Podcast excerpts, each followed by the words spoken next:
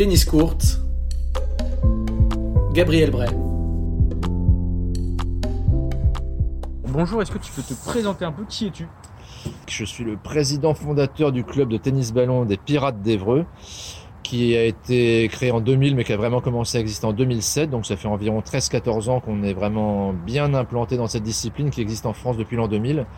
Il y a environ 500 licenciés, une cinquantaine de clubs en France.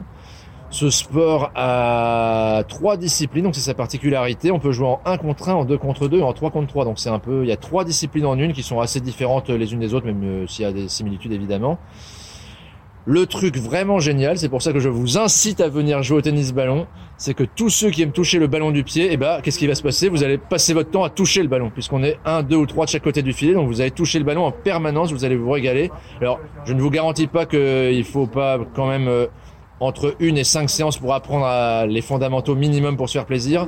Mais très très vite, moi je mets ma main à couper que n'importe quel profil, n'importe quelle personne qui a joué au foot, pas au foot, n'importe quel sport, qui a jamais fait de sport, va vraiment se faire plaisir parce qu'on est vraiment dans une activité qui est ouverte à tous. Les gens qui veulent faire du loisir, les gens qui veulent faire un peu de compétition, les gens qui veulent vraiment aller dans la haute compétition.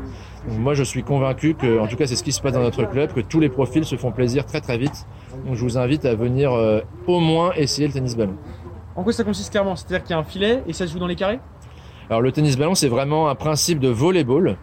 Donc il n'y a pas vraiment de tennis, il n'y a pas vraiment de foot. On est plutôt dans le principe du volleyball, sauf qu'on va jouer avec les pieds. Donc c'est là que ça se rapproche du foot.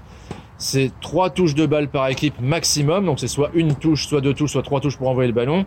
Et ce que on ne sait pas forcément souvent pour les footballeurs qui jouent à l'entraînement, c'est qu'on n'a pas le droit de jongler avec le ballon. Donc c'est une seule touche par joueur à la suite.